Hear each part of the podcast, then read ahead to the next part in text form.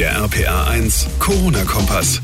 Willkommen in der neuen Woche und zu einer brandneuen Podcast-Folge. Ausgabe 151 heute am Montag, dem 7. Dezember. Ich bin John Segert. Schön, dass ihr dabei seid. Das zweite Adventswochenende und der Nikolaustag liegen hinter uns. Für einige Kommunen waren es die ersten Tage mit nächtlicher Ausgangssperre. Wie ist das gelaufen? Haben sich die Menschen unter anderem in Mannheim und Ludwigshafen dran gehalten? Die Polizei zieht Bilanz in dieser Ausgabe. Außerdem freuen sich viele Familien auf die Weihnachtsfeiertage Tage, an denen ja eigentlich die Kontaktbeschränkungen etwas gelockert werden sollen. Baden-Württemberg, Bayern und Berlin haben diese Lockerungen allerdings schon kassiert.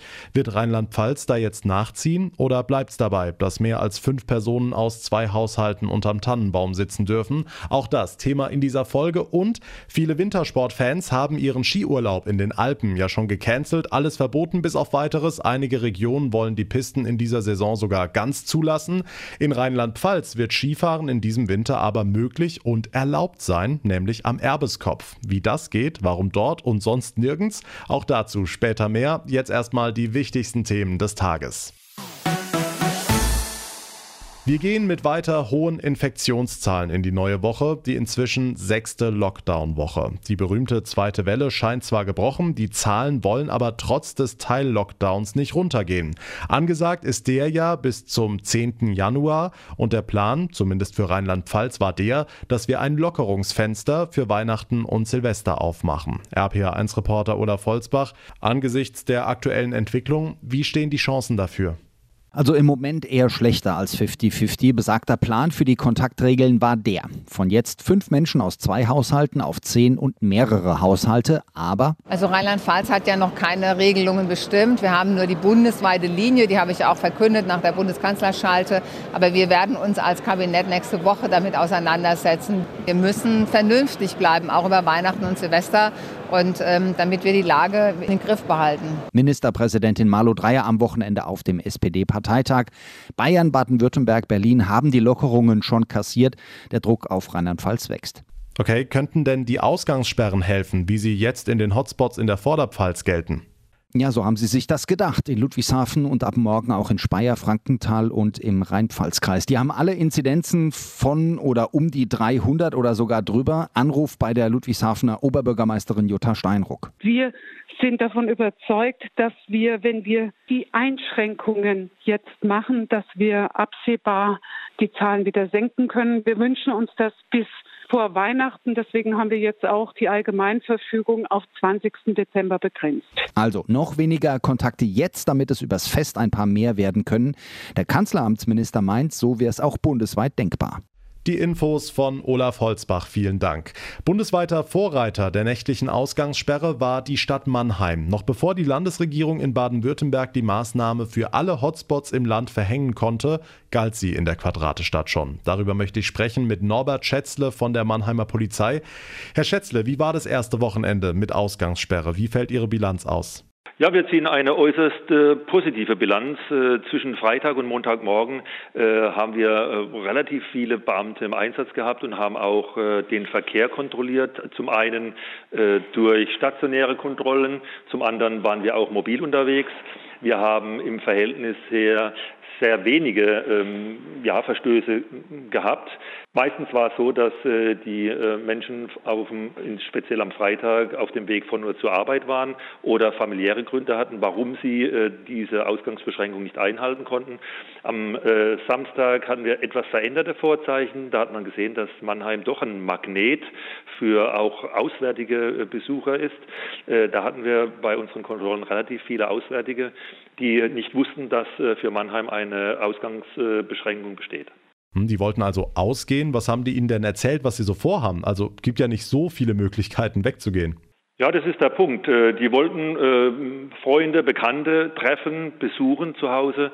Äh, und ähm, das ist auch der Punkt, da wir auch hinsichtlich bestimmter Corona-Partys oder Privatveranstalterpartys Zusammenkünfte natürlich auch da ein verstärktes Auge drauf haben. Okay, jetzt gab es ja diese Checkpoints auf den Straßen, mit denen Sie kontrolliert haben, aber auch die Streifen in der Stadt. Wie viele Menschen haben Sie insgesamt kontrolliert und wie haben die reagiert? Da haben wir jetzt insgesamt auch einige hundert, also weit über tausend äh, Personen und Fahrzeuge kontrolliert. Ähm, nur der geringste Teil, sage ich mal, äh, der ist unberechtigt im Stadtgebiet unterwegs gewesen. Äh, gegen fünf Personen haben wir auch Anzeige erstattet, weil die total uneinsichtig waren und konnten mit der Maßnahme äh, überhaupt sich nicht anfreuen, haben auch einen äh, Platzverweis für das Stadtgebiet erlassen. Aber im Großen und Ganzen waren wir am ersten Wochenende nicht äh, so gestrickt, dass wir da jeden sanktionieren, ähm, sondern äh, wir haben erstmal aufgeklärt, gerade die Auswärtigen, die das nicht wussten, die auch äh, über die Medien nicht informiert waren, dass ab Freitagabend 21 Uhr für die Nächte zehn Tage lang eine Ausgangsbeschränkung besteht. Die haben wir informiert, die haben wir beraten und im überwiegenden Teil, muss man sagen, haben wir auch Zustimmung erhalten. Hm, und wann läuft diese ja, Gnadenfrist ab für Leute, die noch nichts von der Ausgangsbeschränkung gehört haben? Momentan ist es so, dass äh, da medial natürlich äh, sehr viel berichtet wird darüber. Äh, wir müssen da den Einzelfall angucken. Also wir können da nicht sagen, so ab jetzt wird alles sanktioniert, sondern wir müssen auch den Einzelfall angucken. Äh, wo kommt er her, wo will er hin? Äh, ist die Begründung, ist der triftige Grund plausibel, ist er nicht plausibel. Äh, da werden wir dann natürlich auch äh, Stichpunkte mehr oder weniger setzen. Das heißt, wir werden die Aussagen überprüfen, wenn beispielsweise behauptet wird, ich muss meine kranke Mutter ähm, pflegen, ich muss dahin, dann kann das schon sein, dass wir ähm, das überprüfen. Oder beispielsweise gibt es viele, die Mannheim als Transitstrecke nehmen. Das heißt, wenn ich von Heidelberg nach Ludwigshafen will, ist es natürlich nicht zuzumuten, zumuten, dass man eine große Runde außenrum fährt, sondern äh, dann darf er auch durchfahren. Und äh, dann wird natürlich auch geguckt, äh, wohin er fahren will, was der Grund äh, für seines Passierens ist. Okay, jetzt waren Sie am ersten Wochenende mit sehr, sehr vielen Beamten im Einsatz. Gehen die Kontrollen in Mannheim in einer solchen Großoffensive weiter? Äh, es ist wichtig, dass äh, die Infektionszahlen zurückgehen. Äh, das ist eine gesellschaftliche Aufgabe und somit auch eine Aufgabe der Polizei. Und es wäre fatal, wenn wir jetzt zum Normalbetrieb übergehen würden jetzt unter der Woche. Sicherlich ist äh, am Wochenende äh, da schon äh, ein Peak erreicht, wo wir sagen, da verkehrt jetzt relativ viel. Wir haben jetzt aber auch äh, gesehen, dass gerade Sonntag auf Montag doch sehr äh, wenig Verkehr in der Stadt unterwegs war. Es waren viele Leute zu Hause. Das Übrige hat möglicherweise auch das schlechte Wetter dazu beigetragen.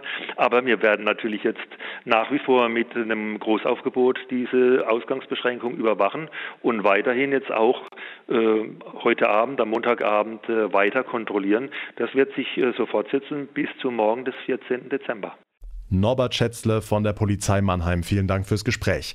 Ja, und die, die es betrifft, die Mannheimer und Ludwigshafener, was sagen die zur nächtlichen Ausgangssperre? Es ist okay, wenn es was bringt, ist es okay. Genau. Also wenn die Leute sich dran halten und tatsächlich auch die Corona-Fallzahlen ein bisschen zurückgehen, dann denke ich, hat es, macht es auch einen Sinn. Ich denke eher, dass sich das Ganze dann auf Privatfeiern verlagern wird, wie wir es ja auch an Wochenenden schon hatten. Diese eineinhalb Wochen, das wird man ja schon wohl aushalten. Ich bin mal gespannt, wie lang sich das Mannheim oder die Umgebung oder überhaupt es noch gefallen lässt. Aber wir müssen jetzt durchhalten, bis der Impfstoff äh, wieder verfügbar ist und dann geht es wieder normale Wege. Normalerweise ändert sich unsere Sprache innerhalb eines Jahres ja nicht allzu sehr. Klar, da gibt's mal Jugendwörter und sowas, viel mehr aber nicht. In diesem Jahr ist das aber, wie so vieles, ganz anders, dank Corona. Das Leibniz-Institut für deutsche Sprache in Mannheim hat sein Wörterbuch der Neologismen ausgearbeitet und da sind durch die Pandemie 1000 neue Wörter und Wortverbindungen aufgeführt. RPA1-Reporter Marius Fraune, welche denn zum Beispiel? Naja, viele, die wir inzwischen völlig selbstverständlich benutzen, mit denen wir aber vor einem Jahr wahrscheinlich noch gar nichts hätten anfangen können. R-Wert zum Beispiel oder Wechselunterricht, Mund-Nasenschutz. Alles Begriffe, auf die wir sehr gerne verzichtet hätten. Spreading oder Lockdown in all seinen verschiedenen Varianten gehören dazu, genauso wie die AHA-Regeln. Das Leibniz-Institut für deutsche Sprache hat jetzt all diese Begriffe mal zusammengetragen, damit auch die Nachwelt irgendwann in ein paar Jahrzehnten mal nachschlagen kann, was das damals 2020 alles zu bedeuten hatte. Okay, es geht ja um Neologismen in diesem Wörterbuch, also um neue Begriffe, aber einige dieser Wörter gab es doch auch schon vor der Pandemie.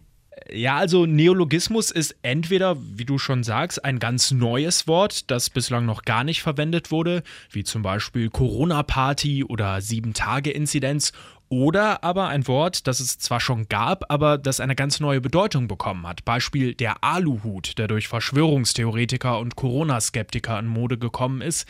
Die Sprachforscher sammeln diese Begriffe, wie in einem Lexikon gibt es dann eine Erklärung zur Bedeutung und eine sprachliche Einordnung. In das Wörterbuch kann man auch online hineinschauen und Vorschläge machen, welche Wörter noch fehlen. Die Infos von Marius Fraune. Vielen Dank. Weihnachtsurlaub, Skiurlaub, alles gestrichen in diesem Jahr, aber vielleicht gibt es in dieser Hinsicht zumindest einen kleinen Trost. RPA1-Infochef Jens Baumgart. Seit dem Wochenende steht nämlich fest, am Erbeskopf im Hunsrück ist Skifahren in diesem Winter tatsächlich erlaubt. Mhm, das größte Wintersportgebiet in Rheinland-Pfalz hat am Wochenende grünes Licht bekommen für sein Hygienekonzept vom Kreis Bernkastel-Wittlich, der ist da zuständig.